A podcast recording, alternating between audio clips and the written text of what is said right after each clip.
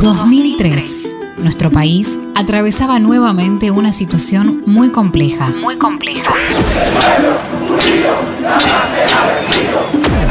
El 25 de mayo de ese mismo año, asume como presidente el hombre que cambió el rumbo de Argentina.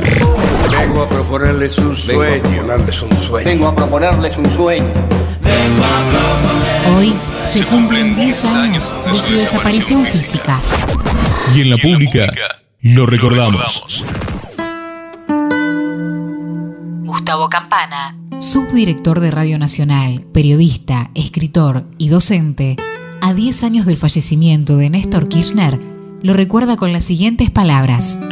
Lo primero que hay que tener en cuenta cuando hacemos un balance sobre Néstor Kirchner es el contexto en el que asume.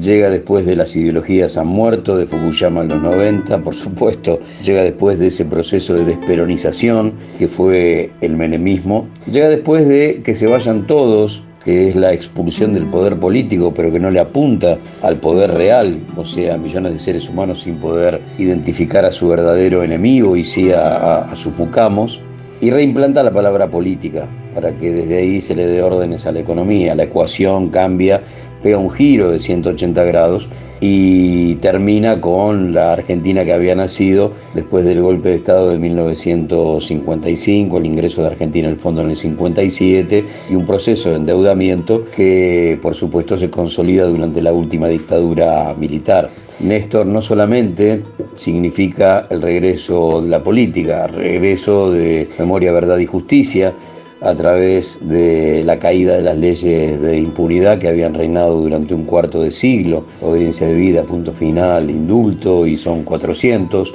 los milicos que, que finalmente fueron a la cárcel y 700 los condenados, por lo tanto la diferencia entre las dos cifras muestra el reino de la justicia y no de la venganza, y ahí se engancha Néstor del legado histórico de los organismos encabezados por, por madres y, y por abuelas. Néstor constituye la unidad de América Latina, Néstor y un 2005 histórico con reestructuración de deuda del 70%, pago al fondo y no al ALCA, eh, pone al país de pie y sueños de independencia económica y soberanía política vuelven a, a reinar. Su muerte deja una orfandad cubierta por el gobierno de Cristina Fernández de Kirchner y fundamentalmente el hecho de haber eh, seguido ensanchando derechos pese a lo que significó la derrota de la 125 en esa refundación de- del kirchnerismo. Es, en síntesis, un hombre que entiende que gobernar es quitarle privilegios al poder real, que gobernar es enfrentar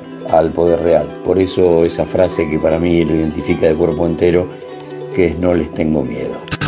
Me hubiera gustado eh, poder haber sido 100 veces mejor. Eh, les agradezco mucho. Gracias por haberme permitido ser presidente de los argentinos.